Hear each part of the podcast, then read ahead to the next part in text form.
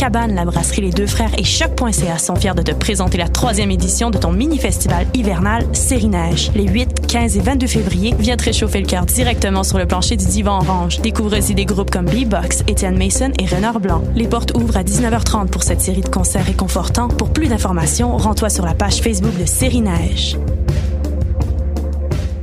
Football Club, 100% foot, 100% débat, 100% Montréal.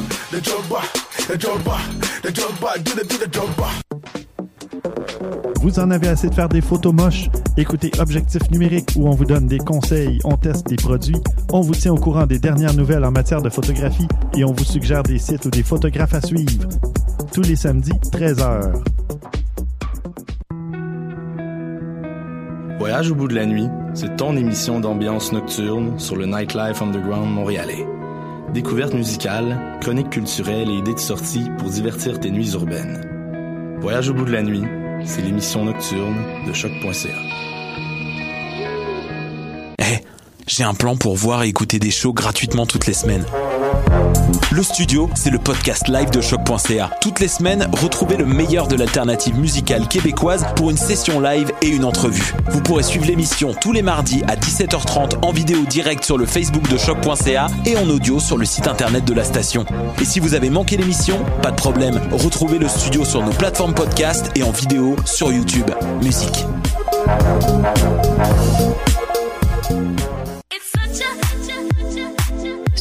Minutes de bonheur et de pas de danse.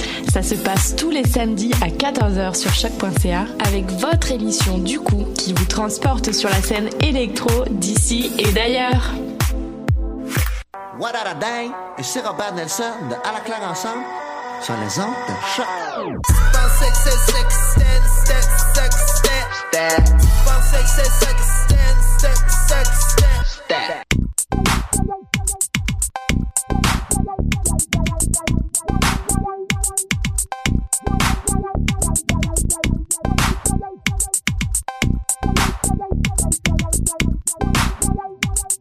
Bonjour à tous et bienvenue à cette édition 127.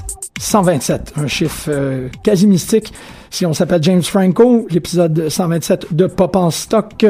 Aujourd'hui, on parle d'un, en fait, d'un sujet assez intéressant euh, qui, qui vient un peu s'inscrire dans cette, cette tradition-là stock de parler d'objets de la culture populaire qui sont souvent euh, non pas méconnus, mais euh, assignés, disons, à un autre euh, registre du fandom. Aujourd'hui, on parle d'un- d'un- d'une télésérie qui a été un sujet assez débattu.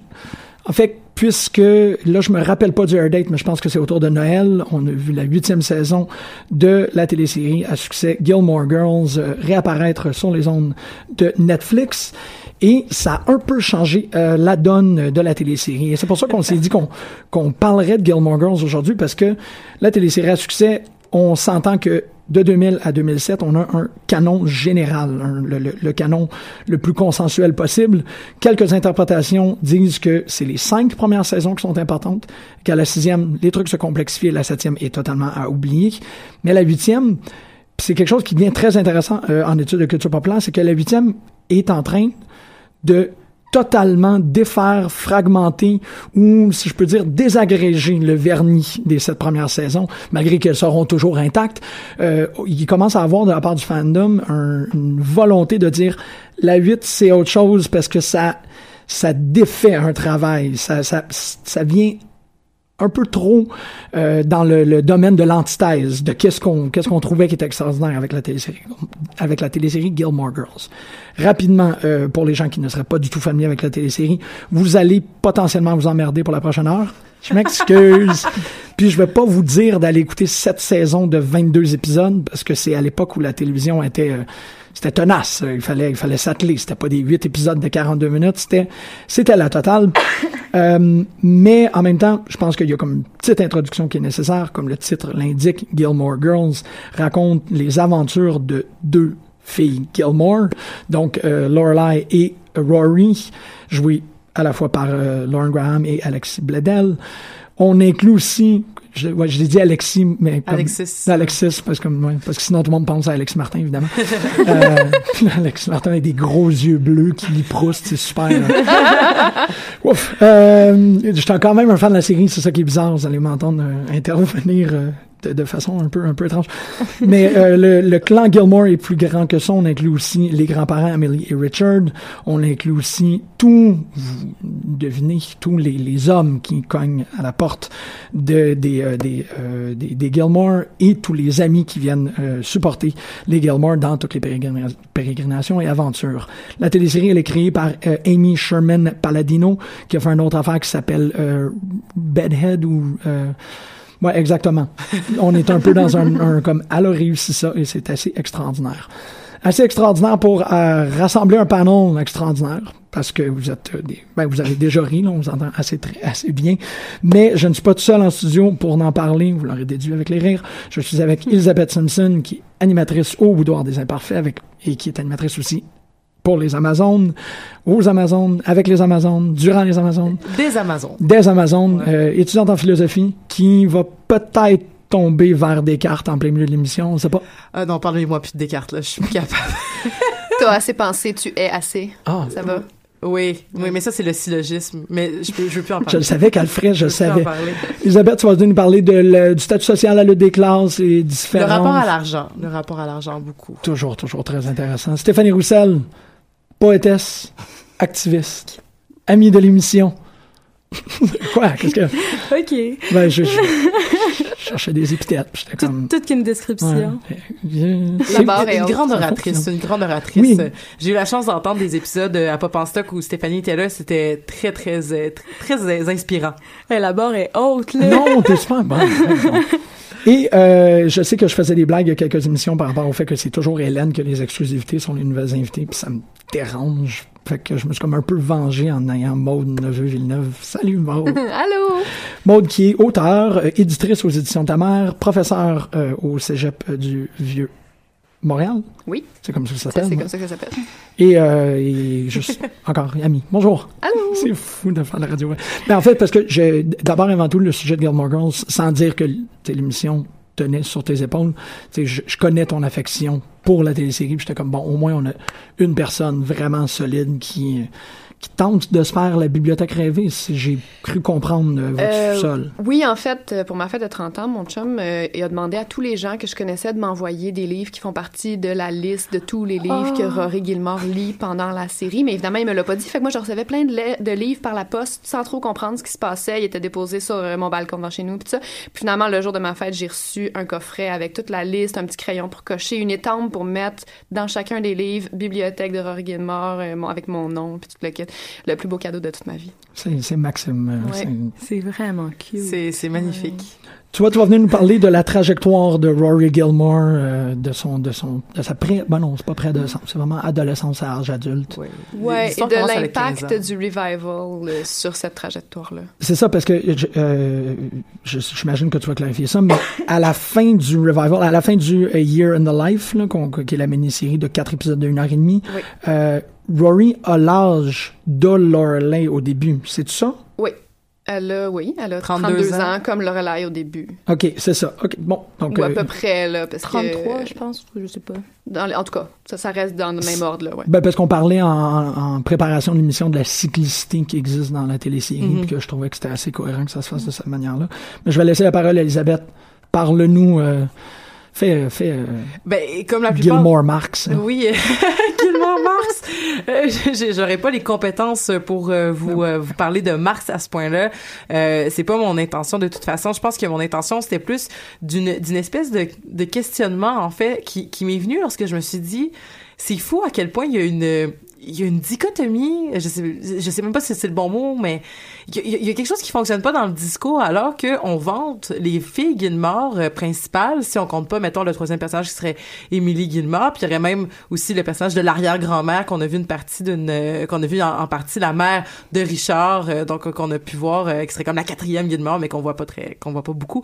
Ce qui, ce qui était fascinant, c'est de voir que Lorelai et Rory euh, pour les 15 premières années de la vie de Rory, ont vécu quand même dans une situation assez difficile. On vécu, on le sait, euh, Rory et Lorelai ont vécu dans une euh, à l'arrière de la le, le Independence Inn, donc dans une espèce de de de de, remise qu'elle qu'elle avait tout rénové.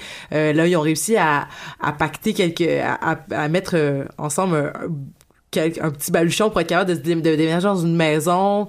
Et là, Rory, qui avait des aspirations pour aller éventuellement à Harvard et tout ça, va décider d'aller à Chilton. Et là, euh, Lorelai, dans le premier épisode, va demander à Emily et Richard de l'argent pour pouvoir être capable de, de, de payer Chilton. Deuxième épisode? Mais non, mais au début, euh, elle s'en va à la banque pour demander un prêt. Elle veut pas tout de suite faire affaire avec sa mère. Non, parce que c'est quand même l'orgueil. L'orgueil. Puis là, elle est pas solvable à la banque. Puis c'est pour ça qu'elle doit, qu'elle est obligée de, de demander un prêt à ses parents. Mm-hmm. Puis n'y a pas solvable pour une niaiserie en plus. Je pense que c'est vraiment une espèce de virgule administrative tout croche. Là.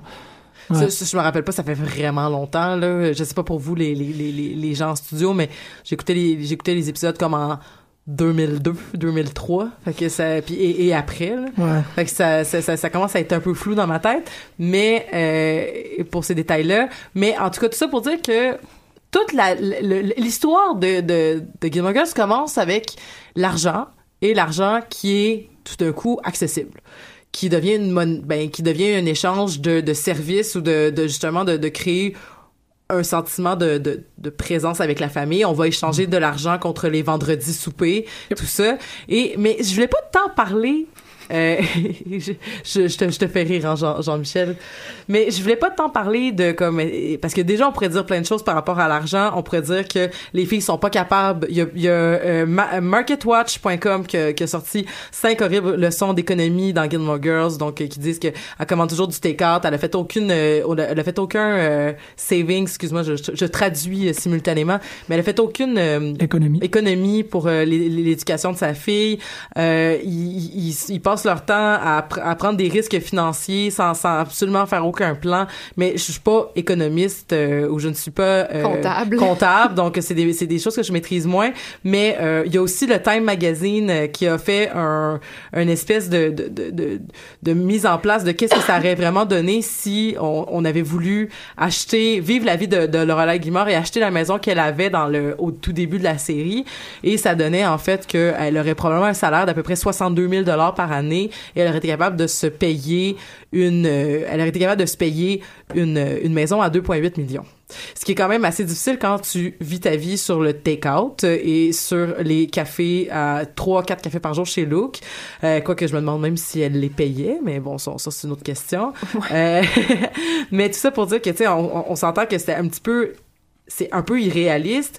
Euh, Il y a aussi donc toute la notion de le, le- le- le- comment est-ce que Rory est, euh, a été capable dans la dernière saison de voyager autant. Comment est-ce que tu, tu vis ta vie pendant un an en, étant la maîtresse d'un homme archi riche qui te fait voyager?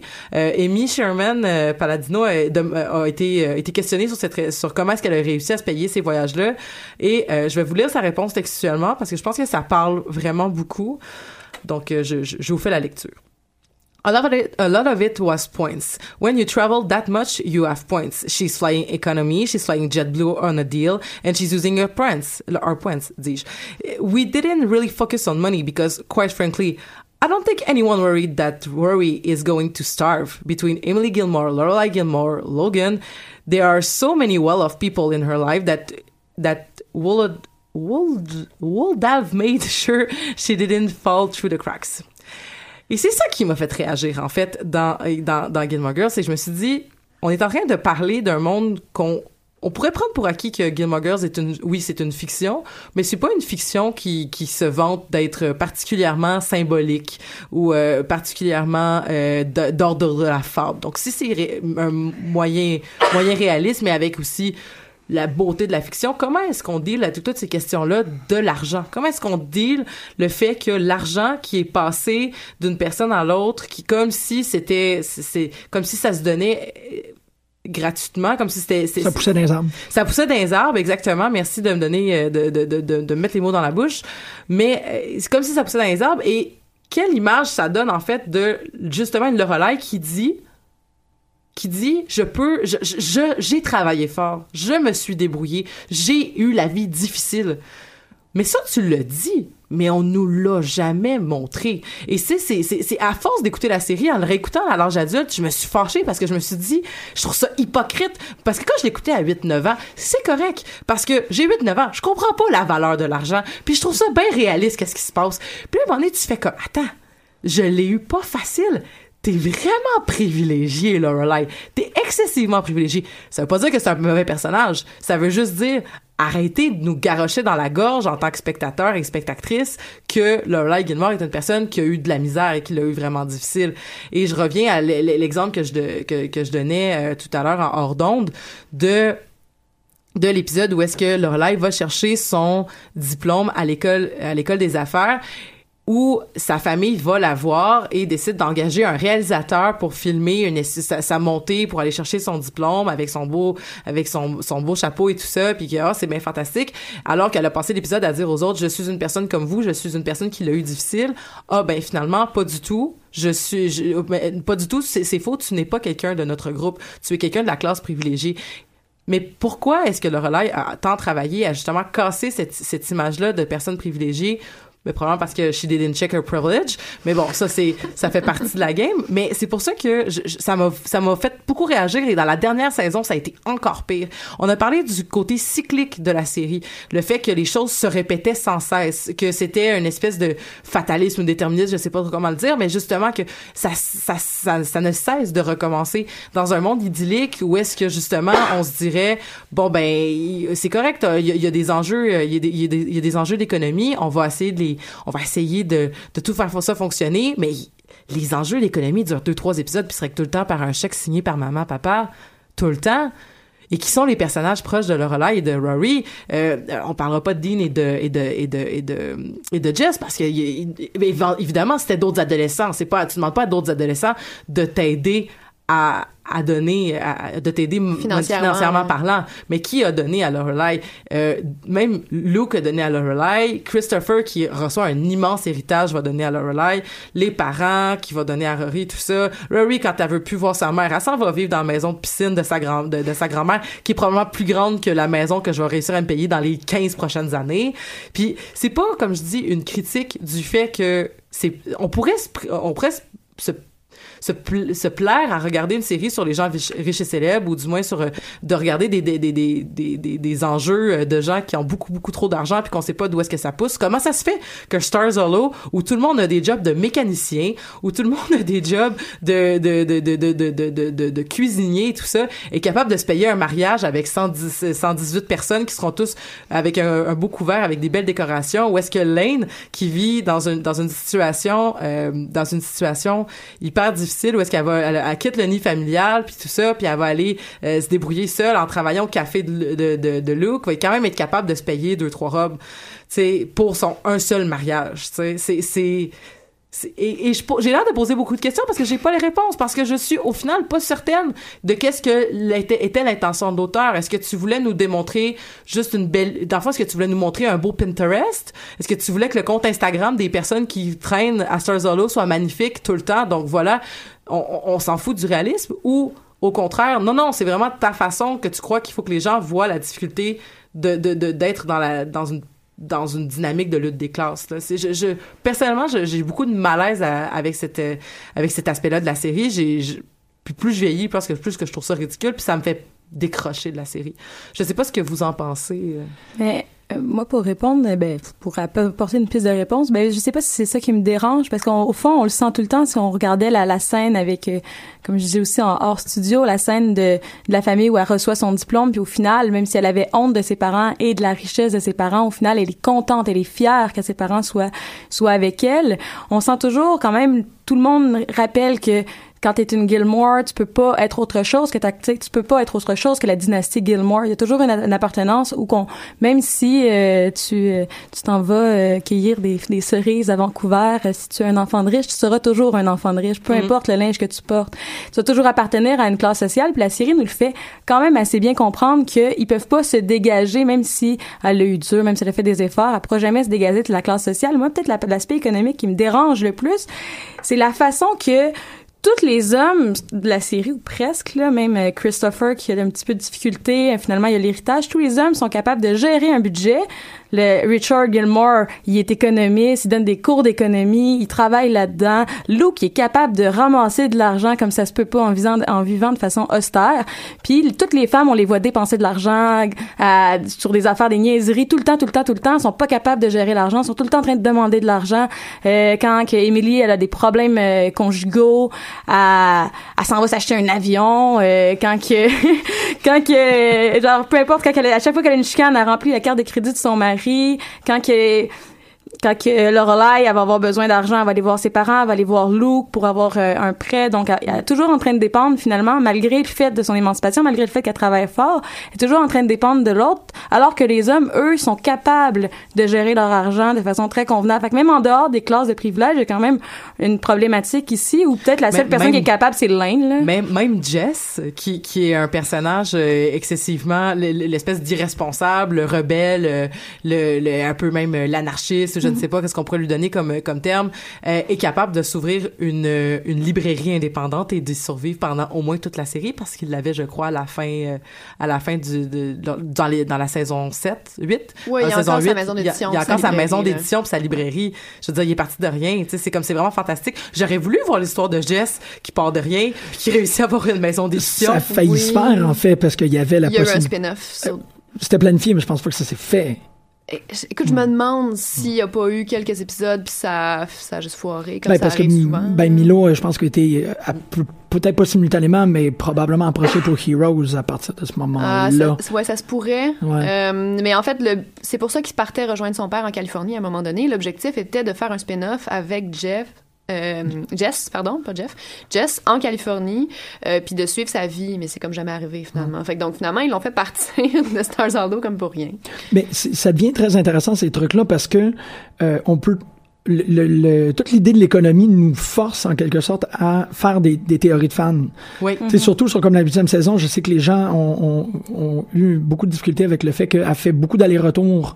Euh, Stars Hollow, Londres, Londres, Stars Hollow. Puis les gens ont fait, ben, inévitablement, c'est Logan qui a payé pour ça. Oui, mais ça reproduit un peu la relation que les Gilmore, euh, les parents, ont avec Lorelai et Rory, où ils disent « je te donne de l'argent en échange de ta présence ». Exactement. Ouais. C'est un peu comme si Logan achetait la présence de Rory Ouais. en lui payant ses billets d'avion. Tout à tu fait, sais. tout à fait. Mais moi, je fais l'extension de cette idée-là d'avoir à combler les trous par rapport à l'argent avec Jess. tu sais. Jess, il a juste à voler des autos pour entretenir sa librairie. Ouais. Il est copropriétaire, par contre. Peut-être que c'est les Ok, autres propriétaires. Mais j'aurais aimé ça voir l'histoire de. Jess qui vole des autos comme pour pour réussir à survivre. Bon, ou pour entretenir 50% d'une propriété. euh, Même, je repensais à ça là, pour les femmes, là, quand on... Émilie, là, la- genre, ils, ils investissent dans l'importance de- des- des- des femmes, si on veut. Là, Tu sais, Émilie, à un moment donné, euh, elle devient plus rentable. C'est son seul emploi, même si elle n'a pas d'emploi, c'est de faire préparer les repas pour euh, préparer genre les organisations d'événements. Puis finalement, ils veulent la remplacer parce qu'ils pourraient avoir mieux pour moins cher. Puis là, elle, elle a plus d'importance. Puis c'est pour ça que le relais se sépare de son copain de l'époque. Fait que quand même, même dans la le travail, ben quoi que c'est au moins c'est pas un travail, ben non, elle est pas rémunérée pour ça. Elle a juste une importance. C'est un travail invisible. En plus. Ah oui, ben Émilie Guillemard, ce n'est en plus que la mère de famille là, qui fait aussi tout ce travail invisible. Mais, mais voilà, puis plus j'essaie plus j'essaie d'expliquer mon point en fait, puis plus je, plus je lisais en fait sur justement l'espèce d'incohérence, comme je disais, pour terminer en fait sur mon point, c'est pas je pense pas non plus qu'il faut se dire que c'est complètement euh, c'est c'est- ça, ça ça enlève rien à tout le, le reste qu'on peut apprécier à la série mais c'est juste de se dire il y a vraiment quelque chose d'hypocrite dans le discours des Gilmore je trouve par rapport à l'argent ou du moins dans le discours de Lorelai en particulier parce que je pense que c'est comme si euh, Rory et Rory et Emily savent leur classe ils savent où ils ont affaire ils profitent de ce qu'ils ont de, de, de leurs privilèges Oui. puis ils les assument totalement Lorelai ne veut pas l'assumer et je pense que c'est pour ça qu'on parce que même si mettons le personnage de Rory ou le personnage d'Emily par moment on a pu les trouver euh, vraiment trop in- trop intenses ou trop euh, trop euh, et là il vient des mots que j'ai pas envie de dire à la radio. Mais tout ça pour dire que je, je, je crois qu'il y a quelque chose de de- de- de- d'intéressant de, se dire que justement mais j'ai- j'aime beaucoup ton point Stéphanie en fait parce que ça vient comme un peu de détruire ma question sur l'hypocrisie si justement tout le reste de la série parle du fait que non non regarde t'essaies de t'extirper mais tu t'en extirperas pas. Mhm. mais c'est le gaspillage aussi qui, qui me gosse dans cette série là il y a Oui, mais- tellement de gaspillage de, de matière. Je veux dire Lorelai elle en a pas tant d'argent. Elle s'achète un espèce de gros pack sac pour aller faire euh, le, le chemin Puis de elle l'abandonne. puis elle l'abandonne puis elle dit à donner puis tout ça. Puis je veux dire il abandonne les choses quand ils en ont plus besoin. Tout est jetable tout est renouvelable tout est remplaçable. Mais mais par exemple c'est vraiment difficile l'argent. Mais c'est le mythe de la difficile. self-made woman là, Aussi, aussi, qui est arrivé avec. Fait. J'écoutais un, un podcast, c'est Radiolab qui diffusait un autre podcast et il parlait du fait que c'est né avec euh, Benjamin Franklin qui a écrit sa biographie à un moment donné puis qui s'est décrit comme ça comme un self-made man, mais il a jamais parlé de tous les gens qui l'avaient aidé, puis des gens aussi qui avaient été comme sacrifiés dans le fait que lui s'est fait comme personne.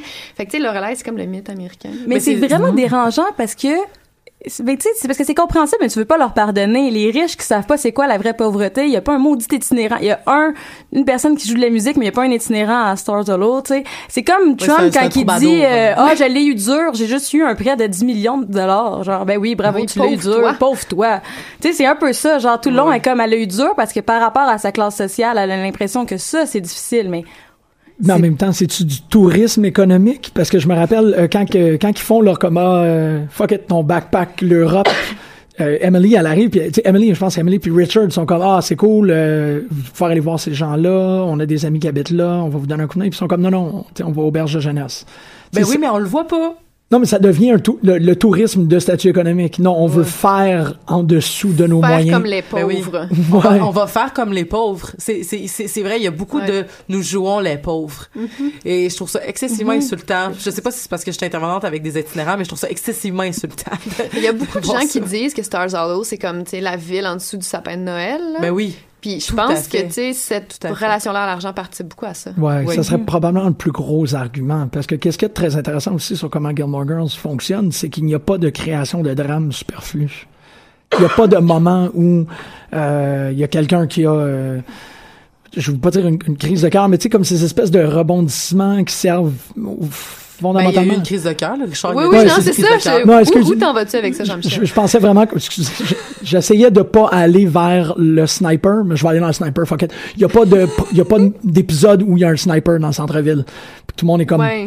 tu sais, les, les contraintes externes euh, exagérées en quelque sorte. Les, les drames de Gilmore Girls sont quand même Mais très terre il y a pas de, il y a pas- exactement. Tu sais, je veux dire, les drames euh, tournent quand même euh, autour de justement là, comme il m'a, il m'a dit quelque chose, ça m'a fait de la peine, puis on va te dire, on va en parler que ça t'a fait de la peine, ce qui est une raison aussi pourquoi les gens appréciaient cette série-là. Je Ben pense oui, c'était, c'est ça. c'était, c'était du très très très feel good. Ouais. Mais en même temps, c'est sûr que là, à un moment donné, tu te dis comme, ben, c'était ben, en tout cas, moi, ce que je me dis, c'est c'était vraiment le fun à 10 ans, mais peut-être que dans la vingtaine, trentaine, euh, ça devient, et, et c'est, c'est pas, c'est, ça, ça- peut-être que ça devient, euh, encore plus de la fable, Mais je exactement. sais pas. Moi, je pense que c'est juste le problème que ça fonctionnait à une époque où euh, c'était correct. C'était une belle figure de féminisme, mais c'est un féministe blanc. là. Il n'y a pas un maudit, non, une maudite personne racisée dans cette émission-là. On va se le dire. À Il y a part personne. Lane. À part Lane. Lane, ouais, Ah c'est vrai. Va. C'est qui, qui- Michel, un peu, quand même. Ouais. Mais tu sais, ils vivent pas de racisme, ils vivent pas, il y a pas de pauvreté, il y a pas de vrai, tu sais, de vrai question, de questionnement, de, de- il y a de la violence, mais on est tellement content qu'il y ait des femmes qui réussissent dans ce monde d'hommes-là.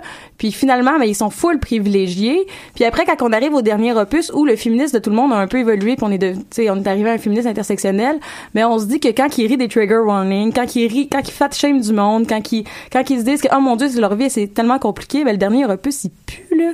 Tu te dis, genre, il aurait pas pu, tu sais, ça aurait pu évoluer aussi avec, puis ça aurait pu amener des questions super complexes au niveau du racisme en, en amenant d'autres, des nouveaux personnages qui vivraient pas un, je sais pas, là, Hélène, oui, ok, elle est racisée, mais c'est vraiment stéréotypé, euh, je suis d'une famille coréenne et je dois absolument être coréenne. Mais l'affaire, c'est ça, c'est que quand on parle de cycle, de, de cycle, c'est que la dernière saison se termine sur justement la demande de, de Lorelai à, à Emily, s'il te plaît, je peux-tu avoir de l'argent? Ben oui. Puis là, Ouais. elle dit, ah, c'est drôle, hein, c'est comme, me semble qu'on se retrouve tout le temps là. Puis c'est comme, Puis elle échange Ben oui. ça contre faut que vous veniez en vacances chez nous, à ma maison, à Nantucket. puis voilà, on change rien. Fait que, je vais, je vais, je vais clore en disant un petit commentaire positif, par exemple, sur la question peut-être politique. Euh, là, on a parlé d'argent et tout ça, mais sur la question plus politique, on pourrait dire à quand même, quand même à un certain point que Gilmore Girls fait quand même la promotion de la démocratie directe Et ça, Mhm. c'est une très belle chose. Euh, donc, euh, c'est c'est une démocratie donc qui se déroule un peu euh, comme euh, comme euh, Francis Dupudéry dirait peut-être des communes du Moyen Âge là, justement où les gens se rassemblaient dans des petites communautés puis faisaient justement la décision en groupe puis votaient sur des décisions pour qu'est-ce qu'elle allait mieux avec la communauté. Alors ça c'est un aspect de Gilmore Girls qui est très rafraîchissant. Absolument. Alors voici le beau côté euh, de politique. Non, parce que le communautaire est ultra souligné avec Oui, toutes les, les solidarité, ben, euh, tous les petits événements de comme tu sais, le festival des des foot ben, quand ils deviennent tous des photos euh, En fait, il y a des des festivals pratiquement toutes les semaines. mais c'est ça mais ça c'est c'est des, des, c'est- ça a comme fonction de rassembler des humains autour Oui. de, de- Où il y a le, il y a le- il y a la- le- l'achat des paniers pour pouvoir, euh, pour pouvoir prendre son panier de, pour pouvoir manger le panier avec quelqu'un autour de, autour Mm. de pique-nique. Puis euh, que ça, ça servait à genre ramasser des fonds pour je sais pas trop quelle affaire de, genre le gaz, le- l'entretien du gazebo, je sais pas trop quoi, là. A plein de questions. À l'époque, pour un féministe de l'époque, qui était formidable. Par exemple, Lane qui aime pas d'avoir avoir des relations sexuelles, qui tombe enceinte, qui aime pas, qui est pas vraiment contente de sa maternité, mais en même temps, c'est toujours un peu récupéré de façon dommage parce qu'elle suit le cycle de sa mère. Parce que finalement, alors qu'elle voulait s'émanciper, euh, faire de la musique, euh, euh, pas avoir d'enfants, euh, pas se marier, mais finalement, elle se marie, puis à sa première relation sexuelle, elle tombe enceinte, puis Mais si on apprenait, elle vit avec sa mère. Mais imagine qu'on apprenait ensuite dans la nouvelle saison que, genre, t'as juste ce link qui dit, ouais, mais you know, I'm gray sexual. Puis là, ça aurait été comme, wow, ok! Ouais, comme, on ça. est en train de dire quelque chose. Mais là, on dit rien. Il y a toute cette possibilité-là de le ramener puis de le pousser plus loin qui, qui, qui est dommage parce qu'il aurait pu Ouais. vraiment emmener la série puis essayer de le transformer avec, avec des, des, des lunettes féministes aujourd'hui plus intersectionnelles. Puis là, ça leur a été vraiment fort, puis la série a été ailleurs, mais là, finalement, tu te dis juste crise de privilégié. Comme, c'est dommage. Ouais. Ah, Mais puis Mais- ils tapent tellement sur les millennials qui sont la génération qui va plus loin. Oui, donc que ça pouvait pas aller plus loin finalement. C'est vrai. Mais au risque d'avoir sonné sévère avec l'œuvre. euh, Trop. Ben, mais pour moi pour moi ben écoute. En tout cas, en, tout cas, en, en- en tant que femme, je pense que je suis capable d'avoir aussi euh, une, une, une, je suis capable d'être plus challengée. Mais c'est parce que moi je pense que c'est vraiment encore j'en reviens au fait qu'on qu'on est arrivé ailleurs. Tu sais l'œuvre pose des bonnes questions mais il, il, il- personne ne check jamais ses privilèges. Il y a pas l'idée de la déconstruction. Oui, on veut aller de l'avant, oui, on veut avoir des bonnes valeurs, oui, on veut poser des questions, mais personne se pose des questions à lui-même. Personne se dit "Ah, je vais m'arrêter pour me demander si moi je fais pas des affaires pas correctes." absolument. Ouais, c'est vrai qu'il y a un trouble d'introspection par rapport à la majorité des personnages sauf Jess mais bon Jess est badass Ouais. parlons des, des tant qu'à parler de personnages problématiques Maud comment tu te sens par rapport à Rory maintenant? Ah, je me sens trahie. Je me sens tellement trahie. Oh. Euh, en fait, moi, je dois admettre, là, tu sais, tu posais la question tantôt, je sais pas à quelle âge vous l'avez regardé. Moi, j'ai réécouté deux fois au complet toutes les saisons Mhm. dans ma vingtaine et une fois, en fait, une fois dans ma vingtaine, une fois dans ma trentaine, mon début de trentaine. Fait que donc, je l'ai vu adulte. Ça a été mon, ma feel-good série, là, vraiment. Et l'affaire avec, je reconnais tout tous les défauts de Rory, c'est une white privilege girl, là, puis comme, elle a plein, plein, plein de défauts, mais je me suis toujours identifiée à elle à un point, là, je sais pas si vous vous rappelez, sur Facebook, à un moment donné, il y avait un, un truc, là, tu mets trois images de personnages pour définir qui tu es, là. Moi, j'ai mis trois photos de Rory. Ah, wow. C'est ça, Rory, pour moi. C'est, le côté bon élève, là, le côté studieuse, puis genre qui fait des, qui a une névrose de planification, là. C'est là-dessus s'ident- que je m'identifie à elle. Mais j'allais juste dire qu'être une white privilege, c'est pas un défaut. C'est un, Ouais, un non, état. Mais, elle a des défauts aussi. Elle a En- des défauts Parce qu'elle parce qu'elle se rend pas compte de ses privilèges, puis parce que elle, elle fina- Exactement. finalement, elle, f- elle finit par dépendre des gars tout le temps, puis elle, les manipule un peu aussi. Puis elle a plein de défauts, mais euh, bon, donc je me suis comme intéressée à sa trajectoire, là, si on veut. Je me suis intéressée au fil narratif. En fait, là, ça doit être mon défaut de prof de littérature, Euh, parce que pour moi, Rory, c'est on en parlait hors d'onde, puis on- moi, je trouve que c'est celle qui a évolué puis qui a appris le plus, même si vous, je sais que vous n'êtes pas d'accord, là, mais je trouve que Émilie, si on exclut le dernier opus, je trouve qu'Émilie, elle évolue pas tellement à travers la saison. C'est vrai. Je trouve que Lorelai tourne un petit peu en rond aussi, même dans le dernier opus. Je trouve qu'elle finit exactement au même point où elle était supposée être à la fin de la saison 7. Et je trouve que Rory, elle, peut-être parce que c'est la plus jeune, elle va frapper des murs, elle va, elle pense qu'elle peut tout réussir, puis là, elle arrive à Chilton, puis elle se rend compte que, ouf, elle vraiment pas de niveau, finalement. Fait que là, elle pédale, elle pédale, elle pédale. Faut qu'elle réussisse, puis qu'elle arriver, puis là, finalement, elle finit meilleure de sa promotion, là, tu sais, elle a remonté la pente incroyablement. Elle se rend compte que, elle s'imaginait qu'elle pouvait rentrer dans Harvard sans aucun effort, autre qu'avoir des bonnes notes. Puis là, comme elle tombe en bas de sa chaise quand elle se rend compte qu'il faudrait qu'elle se monte un dossier un petit peu plus impressionnant que ça. Euh, mais elle va quand même finir par le réussir. Bon, évidemment, tout ça se passe dans une espèce de magie de on sait jamais exactement comment elle réussit. Ben, elle réussit, tu sais. Euh, elle va se faire dire qu'elle peut, elle a pas ce qu'il faut pour devenir journaliste, mais à la fin, elle va quand même être rendue au point où elle s'en va suivre Obama, tu sais. Donc, elle va quand même se rendre à non, fuck off, je suis mon rêve. J'ai dit, dit fuck off à la radio. T'as le droit. Euh, T'as le droit, totalement. le droit. Puis si t'as d'autres sacres pendant que tu parles de Gilmore Girls qui te viennent à l'esprit, vas-y. Parfait. Euh, Il y a le moment aussi où, bon, elle va comme s'égarer un peu, puis elle va partir de Yale, puis elle va comme devenir Emily Gilmore, là. Qui, Effectivement. qui est un petit peu troublant. C'est vraiment une saison que j'aime pas.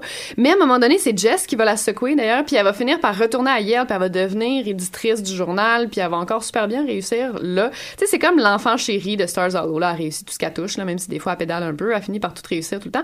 Et c'est aussi celle qui fait comme le pont entre les deux mondes, parce qu'elle a les privilèges de la richesse, mais elle a pas la révolte de Lorelai, là, si on veut. Hmm. Fait que donc, elle profite de ce que les Gilmore peuvent lui donner, mais elle embarque pas 100% dans toutes les, les conventions sociales, je trouve, quand même, que eux tentent de lui imposer, là. Genre que, sais, elle en revient pas, Emily, que Rory ait pas d'appartement, puis elle est comme, mon Dieu, t'es homeless, quand euh, dans le, dernier opus, là. Euh, puis Rory, elle s'en fiche un peu, là, d'être homeless. On s'entend, elle est en train de dépendre de sa mère, là, elle est retournée chez sa mère, mais je dirais comme, elle est pas outrée, outre mesure, par tout ce qui outre sa grand-mère, je trouve, côté convention sociale. Euh, puis en fait, moi, je pense que ce que j'aimais le plus de ce personnage-là, c'est sa finale, qui est que finalement, Logan veut l'épouser, puis elle a dit non, moi, je veux ma carrière, je vais aller faire ce que je veux faire, puis je vais pas rester accrochée après un gars, puis le suivre, puis rester prise à comme pas trop savoir ce que je vais faire parce que j'ai suivi un gars. L'affaire, c'est que là, le revival arrive, elle est dans un creux professionnel, ça marche pas du tout. Euh, elle, accumule un peu... On sent qu'elle a eu un succès, là, mais elle, elle accumule comme des échecs. Là. Elle, elle snob le site web qui lui court après, elle snob la possibilité d'enseigner à Chilton, qu'elle se fait offrir comme si non, non, moi je suis au-dessus de ça, moi je suis une journaliste qui a publié dans le New Yorker, fait que comme, je suis meilleure que ça. Et... Euh, ça marche quand même pas. Et dans un creux personnel aussi, son chum qui est comme absent, là. Je veux dire, sauf que c'est la pire relation de Rory, là. Comme, elle arrête pas d'oublier qu'il existe. C'est un peu ridicule, c'est même pas drôle. Elle mérite est aussi insignifiant, in- insignifiant qu'elle dans cette saison. Oui, elle est très insignifiante dans cette saison-là. Oui, elle mérite effectivement, mais tout ça fait partie du fait que c'est décevant, je trouve, parce qu'elle était tellement, Oui, oui, elle a tellement fini sur une, à une belle place. Ah, mais quelle fin! Moi, je suis d'accord, là. Enfin, elle dit aux hommes, genre, elle, elle dépend de personne, elle veut réaliser ses rêves. Je suis tout à fait d'accord. Ça que je trouve qu'elle évolue, en fait. C'est qu'à un moment donné, elle, elle est restée prise dans des histoires de gars pendant tellement longtemps, puis à un moment donné, elle fait comme, OK, non, je vais aller faire mes affaires, puis je vais aller devenir journaliste. Puis finalement, bon, ça marche pas si bien, mais c'est comme si au premier échec, là, elle était comme, oh, mais là, je suis perdue. Puis je suis retournée chez ma mère. Puis j'ai un chum que j'arrête pas d'oublier. Puis elle voit encore Logan qui lui paye les billets d'avion, tu sais. Puis finalement, sa seule réalisation dans tout le dernier opus, c'est qu'elle va écrire le livre de leur histoire. Moi, je trouve ça terriblement têteux qu'elle écrive Mais tu, tu, tu, parles, puis ça me fait vraiment réfléchir à quelque chose. Puis je vais revenir à ce que Jean-Michel a dit en tout début d'émission.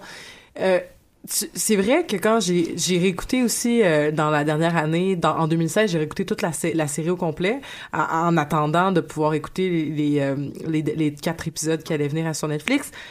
C'est vrai que la finale est, vraiment excellente. C'est vrai Mhm. que la finale est, est merveilleuse, puis que... Non, du, de la septième saison. Oui, oui, absolument, absolument. Oui, on parle pas de la huitième. C'est ça, la finale de la septième saison est vraiment, est vraiment parfaite euh, parce que tout le monde est à peu près à la place où on espère qu'il soit.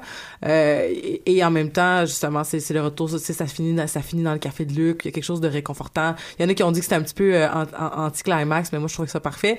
Puis, ce que Jean-Michel a dit en début, c'est qu'on dirait que c'est comme si tout, toute la dernière saison de la huitième nous avait enlevé, en tout cas moi ça m'a fait je pense cet effet-là, ça avait comme enlevé le beau vernis qu'il y avait autour de ça, c'est comme si là on voyait que les défauts parce qu'ils ont ils ont comme été amplifiés dans la dernière saison. Où est-ce que tout ce qui était potentiellement euh, potentiel- potentiellement tannant mais qu'on pouvait passer au travers de plein de choses là tout d'un coup tout n'était que des caricatures et que puisque c'était que des caricatures on trouve on n'arrive plus à se réaccrocher à ces personnages là En fait, c'est un peu là que je m'en allais d'une certaine manière.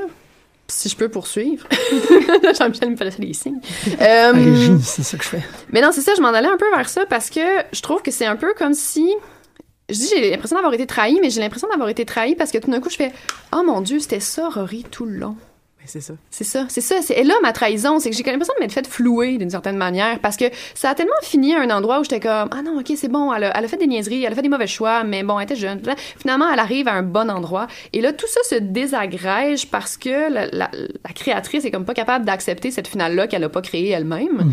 Et elle s'obstine à vouloir finir avec sa, sa leçon de morale qu'on a comme apprise là, à un moment donné, qui est tu peux pas tout planifier dans la vie. Puis des fois, la vie t'envoie des balles courbes. Puis elle, ça, elle l'a dit en entrevue, c'est ça qu'elle voulait que Rory apprenne de la dernière saison. Puis je trouve que Rory, elle a plusieurs fois fait face à cette affaire-là là, dans, toutes les saisons, en fait. Puis à un moment donné, on avait comme compris. Puis il y a aussi l'idée du cyclique. Là. Elle voulait que ça finisse un peu comme euh, être enceinte et monoparentale comme Lorelai l'était, même si, à mon avis, c'est pas la même situation, parce que dans le cas de Rory, j'ai pas l'impression que c'est un choix, alors que dans le cas de Lorelai, oui. Mais donc, c'est comme si tout d'un coup, en faisant d'elle un espèce de cliché de millénial qui a plus de maturité, qui est comme pas capable de prendre des bonnes décisions, puis qui retourne chez sa mère en pleurant parce que le monde c'est donc difficile.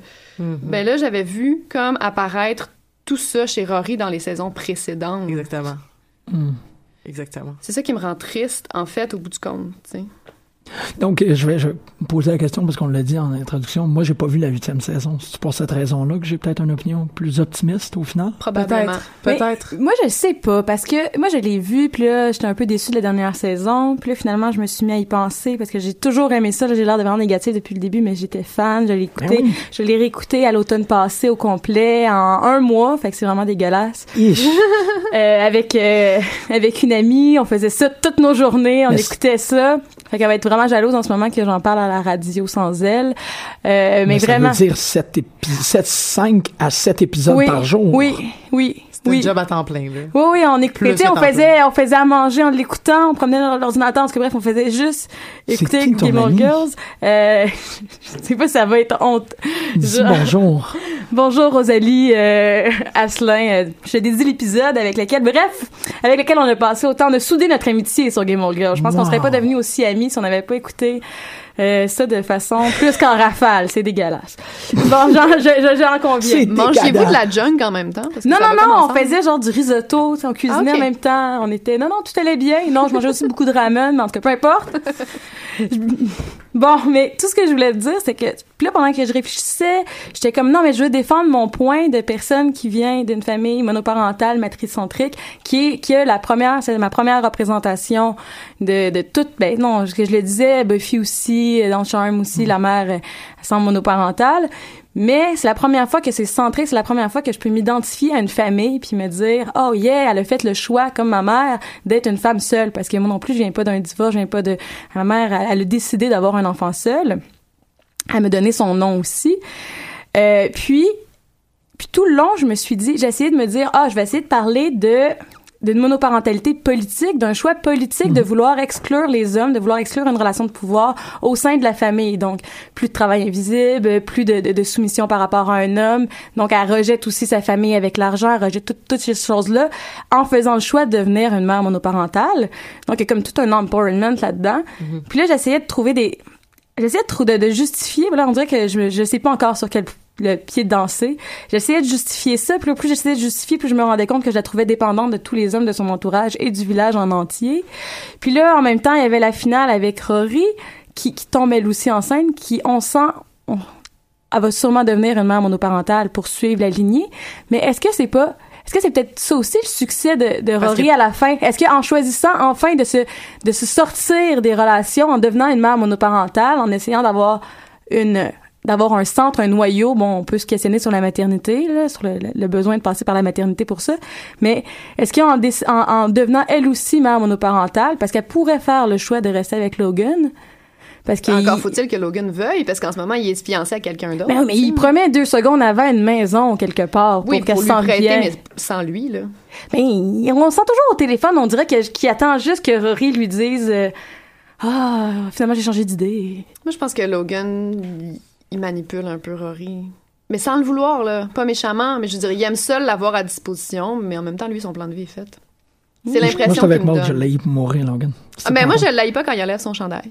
Ah, ok, merci. c'est Mais moi, je l'haïssais pas avant la fin de la saison 7. Ah oui, ça c'est dégueulasse. Hein? Oui, c'est ça. Ah. Mais avant, je l'haïssais pas.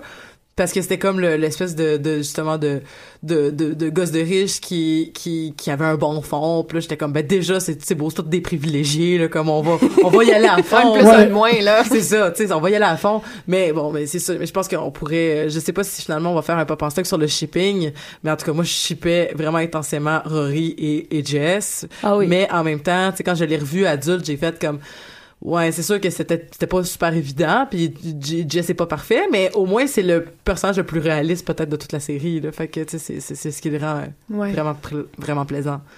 Mais euh, mais non, je, je, je te, je te laisse Ah non, mais en fait, je sais même plus où je m'en allais. Je trouve que c'est peut-être c'est ça l'ancrage politique le plus important de, de Game of Girls, c'est qui porte le nom aussi de la série, c'est cette idée-là de, de pouvoir avoir une lignée matricentrique, de pouvoir, tu sais, Émilie, à la fin du dernier opus, se dégage, peut enfin partir, euh, délaisser la mort de son mari, être devenir une femme complète euh, avec ses propres choix. On sent qu'il y a toujours une, quand même une, une distinction avec la mère de son mari parce qu'elle elle voulait pas une autre femme. Puis là, il y a toujours une, une conf- un conflit genre de d'une direction envers les femmes puis envers les mères là puis tu sais comme euh, je faisais euh, je finissais par faire remarquer euh, à remarquer finalement tous les personnages ou presque n'ont été qu'élevés que par des mères ou par des parents monoparentales Ouais, sauf Jess.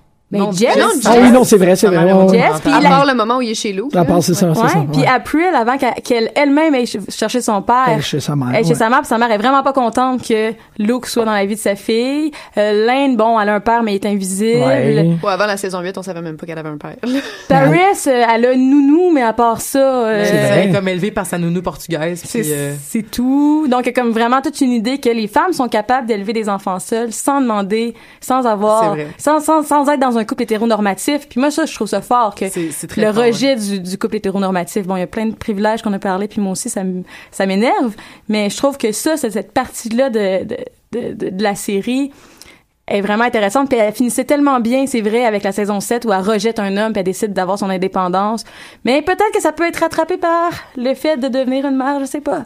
Ah, je sais pas, ça me rend triste que ça soit ça, la rédemption. Que, que finalement, Oui. le message ultime, ça soit les femmes, pour s'émanciper, il faut élever des enfants tout seul. Oui, On peut ça, juste c'est dégueulasse. s'émanciper Oui, en oui. dehors de la maternité aussi. C'est vrai, c'est vrai ce que tu dis. Mais et je vais rebondir là-dessus en parlant, en fait, en refaisant un lien avec ce que Jean-Michel a dit plus tôt, par rapport au fait des drames humains qui sont pas les drames extérieurs les plus externes, les plus impressionnants. Mais ça a été ça. On n'a jamais parlé d'avortement aussi dans. Non, c'est dans- vrai, c'est jamais une option. Hey, L'Inde, là, ça aurait été génial. L'Inde, elle aurait été, ça aurait été tellement, hey, ça aurait été contre les valeurs de sa mère. Euh, elle, elle en voulait pas d'enfants. Mon Dieu, si, si seulement c'était fait avorter. Ah. C'était la candidate à l'adoption dans ce show-là, on s'entend. Ouais, Ah ou oui, adopter, adopter, avorter, peu importe. Ah, ça aurait Puis été malade. Paris malade. qui devient, puis Paris qui devient genre une, une, une personne qui gère les les les les, Les mères porteuses. les mères porteuses, puis qui instrumentalise des femmes pour qu'elles pour qu'elles deviennent ça des encore une fois, c'est dans la saison 8. Mais c'est vrai, ça a pas de bon sens. C'est encore des femmes qui se réalisent dans leur maternité. Ouais, il y a vraiment un problème avec la, comme si la seule façon d'échapper, c'est- ça serait d'avoir, de- C'est ça. d'être, d'être une mère seule, par contre. Il y a quand même, Oui. parce que même aussi quand tu te fais inséminer, il y a plus de chances, il y y a beaucoup de chances que tu le fasses. Bon, Lorelai, non, elle, elle y va avec Luke, mais il y a quand même des chances que tu le fasses, euh, Mais je pense qu'elle tombe pas enceinte à la fin de la, sa- la saison. euh, Elle est pas enceinte, Lorelai. Elle- Il essaye de faire un enfant parce qu'il dit on aurait peut-être dû faire un enfant ensemble, puis ça aurait été la non, non, il abandonne cette idée-là. De toute façon, Ouais. Lorelai, là, elle a pas vraiment l'âge de faire un enfant, là. Non, mais c'est ça, mais c'est ça qu'ils se disent, mais ils passent quand même par l'idée que ben pour solidifier notre couple ou pour je, je sais pas pour nous rendre Ouais. pour nous rendre plus euh, plus proches ou je ne sais quoi. Mais finalement, ils succombent jamais aux normes hétéronormatives d'avoir un enfant ensemble. C'est quand même important. c'est non, t'as raison, Ouais. mais quand même il y chacun de leur côté, Ouais. c'est assez. ils en ont chacun de leur côté, mais ils passent quand même une bonne partie de au moins un épisode et demi, à- ou, ou, ou du moins, je pense que c'est le premier épisode ou le deuxième, ou est-ce qu'on le premier épisode, je pense, euh, qu'on voit justement. Euh, qu'on qu'on voit Lu- Luc puis puis Gilmore dire ben puis Gilmore puis puis Lorelai qui se disent comme ben voilà il faut il faut qu'on aille se chercher un enfant on va aller on va aller s'en payer un dans la famille dans, dans la fabrique à bébés à Paris tu sais Mais il y a un truc dont on n'a pas parlé aussi qui est le fait que la dernière saison, finalement, l'évolution des trois personnages se passe par rapport au deuil du patriarche. c'est vrai Mhm. C'est C'est quand vrai. même intéressant parce que les Ouais. trois deviennent esselés de cet homme-là qui prenait tellement de place, tu sais, puis elles vont évoluer à partir de ça. là. Puis qui représentait la richesse, la famille, euh, le, le- le couple parfait. Pas parfait pour le relais, là, parce qu'on on, le problématise, ce couple-là, Le mais couple quand même. traditionnel. Le couple traditionnel. C'est vrai que c'est intéressant comment que chacune va, euh, va naviguer par rapport à ce deuil-là. Mhm. Puis le relais, ça va être en se mariant avec Luke. Puis en devenant méchante. Émilie, elle, par contre, je trouve que c'est celle qui a la plus belle finale. ah oui mais Émilie Ah. ça, ça, ça- elle justifie la saison 8 là Ouais. Ça aurait été le fun que au pire il ait fait un épisode puis genre euh, de de Emily Gilmore genre Netflix special puis ça Ah, aurait je l'aurais écouté, je l'aime tellement en fait, Émilie. Je trouve que c'est Mm. le personnage qui a le plus de complexité dans toute cette série. Même si bon, j'adore Rory, là, je pense qu'Emily Gilmore c'est mon personnage préféré. c'est très intéressant en fait le- le- le- la personnification d'Émilie justement parce parce que il y, a- il y a une notion de euh, on- euh, tu te fais dire à tout bout de champ que tu es complètement inadéquate par tout plein de personnes mais il faut que tu restes droite puis il faut que tu restes Tu sais, elle, elle, elle croit à ces valeurs-là. On a beau ne Oui. pas, mettons, les, les croire à ces valeurs-là. Nous, en, personnellement, en tant que spectatrice et spectateurs, euh, euh, on a, En minorité, bonjour. On n'a pas laissé parler euh, l'homme euh, de la place. euh. Pas ma place pour ça. Oui. Puis euh, même si elle se fait dire souvent qu'elle est inadéquate, qu'elle est, qu'elle, qu'elle est pas patiente, qu'elle, qu'elle, qu'elle a pas, qu'elle comprend pas, qu'elle comprend rien, il y a, il y a- il y a une notion de oui, mais je fais vraiment de- du mieux que je peux avec ce que j'ai. Puis c'est mes repères. Si tu m'enlèves mes repères, qu'est-ce que qu'est-ce qui va me rester, tu sais? Mais aussi, c'est son rêve, elle en, elle en parle. euh, Tu sais, elle a été à Yale, tu sais, elle, quand même, c'est une femme éduquée, elle a été à Yale, mais là, sa seule motivation, c'était pour rencontrer un homme intelligent avec Ouais. une carrière pour devenir une mère de, de, de famille. euh, et J'ai une question. J'ai une question qui brûle. Ben vas-y, Jean-Michel. Est-ce que vous pensez que le destin de Rory, c'est de devenir Emily? Ah, mon Dieu, Ah, j'espère que pas. non. Ah, Ce que vous êtes en train de dire, c'est ça?